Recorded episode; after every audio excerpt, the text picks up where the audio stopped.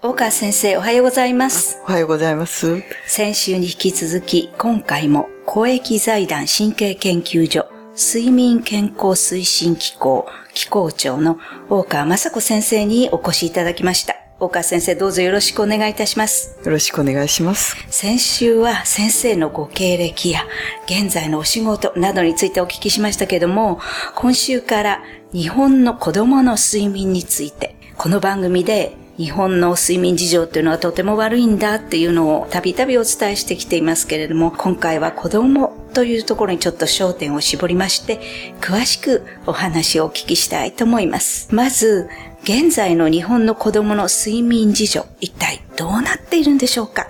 はい。日本の子供たちはですね、本当に睡眠時間が大人と同じように少なくなってるんですね。はい。で、大人の睡眠時間、いつも多分出てくると思うんですけど、NHK の5年ごとの時間調査でですね。調査ありますね。1970年ぐらいから2015年ぐらいまで、これずっと調べてるんですけど、もう本当に減る一方、そして夜の睡眠時間って言いますか、何パーセントの人が夜の10時まで眠ってるかという調査があったんですけど、はいそれもだんだんだんだん遅くなって、結局、1960年、65年、このあたりオリンピックを随分古い時は、だいたい4人に3人ははい。10時まで寝てたんですけど。ですよねええところが、最近のこの2015年になると、はい。まあ25%ですから、はいはい4人に1人しかはい。10時までには寝てないと。そうすると4人のうち3人は10そうですね時以降。もう以降な。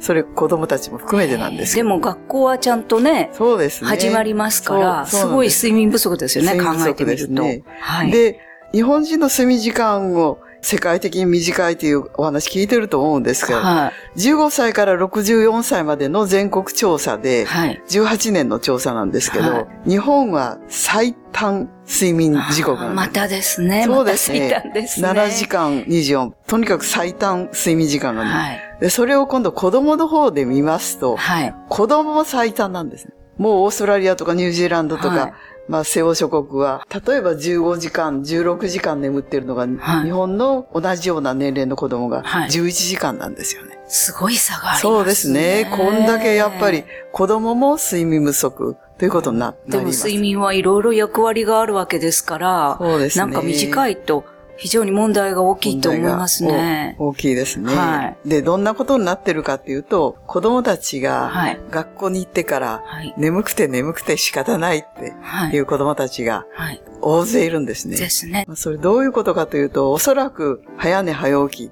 随分行き届いてね、あの、はいそれ一生懸命も守ろうとしているんですけど、はい。かなり負担があるんだろうと思うんですね。はい。早く起きなくちゃいけないっていうんで。はい。でそれからもう一つ、まあ学校が進めてるのは朝練とか、はいい。ろいろ朝からね、スケジュールをありますよね。はいでそうしますと、かなり早く起きなくちゃいけないし、そうすると、午前がともかく、もう午後になると眠くて眠くて耐えられないっていうね。はい。本当に教室で眠っちゃってる、昼寝をしてるっていう。はい。だらだらととにかく長い睡眠をとってしまうという子供たちが多くなってくるんはいですね。。そうすると、まあ、児童というか、小学校なんかでもそういう状態だとすると、まあ、中学校行くと今度またもっともっと夜更かしになってきますよね。そうですね。はいますますそれが進むことになります。はい。でそういう影響がどういうふうに出てくるかというと、体調が不良になってくるとかね、それからあと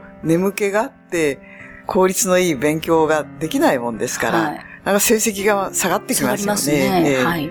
まあ、そういうことだとか、体の伸びも悪くなりますよね。はいね夜しっかり寝ると成長ホルモンが出て、はい体とい骨と丈夫になってどんどんどんどん背が高くなりますよね、はい。それが夜の時間が少なくなりますから、はい。結局発達が悪いっていうことになりま。そうですすね。ええまあ体のこともありますけど、そうすると睡眠不足になると心の問題っていうのもありますね。そうですね。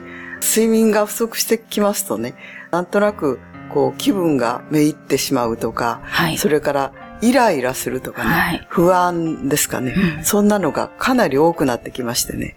で睡眠が足りない子供たちに共通した初見として出てくるのが、もう一つ、多動って言って、あの、いわゆる ADHD なんて言われるような子供たちがね、はい。よーく聞いてみるとね、睡眠不足なんです。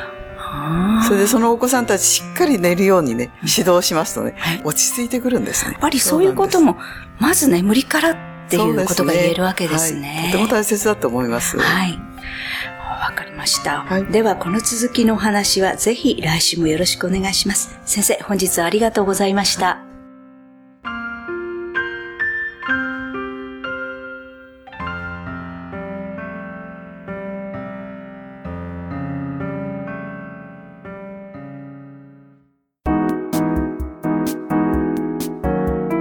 ここでパシーマファンクラブのコーナーです。このコーナーでは、キルトケットのパシーマをご愛用の方からのお便りをご紹介します。朝の目覚めが良くなったような気がします。お便りありがとうございます。パシーマの社長、架橋さんからは、寝つきが良くて深い眠りがあれば、きっとすっきり目覚めて、昼の活動に向かって目覚めるんだ、と思います。深い眠りは眠りの質、質が問題なんですよね。よかった、よかった。というメッセージをいただきました。次のお便りをご紹介します。娘が使用してとても良いので、プレゼントしてくれました。すぐ使い始めました。なんとも軽く肌によく馴染み、存在を忘れて眠っています。次はパジャマが欲しいと思っているところです。お便りありがとうございます。パシーマの社長、架橋さんからは、存在を忘れるくらい愛していただきました。亡くなった時に思い出してもらえますよね。ありがとう、ありがとう。というメッセージをいただきました。以上、パシーマファンクラブのコーナーでした。パシーマ免疫力は深い眠りから。くるまれて眠ると。すっごく優しい肌触りで気軽に洗えて清潔だし使ってみたらわかるから。抜群の吸水性と肌触りガーゼと脱脂綿のキルトケットパッシーマ詳しくはフリーダイヤル0120-28-8410 0120-28-8410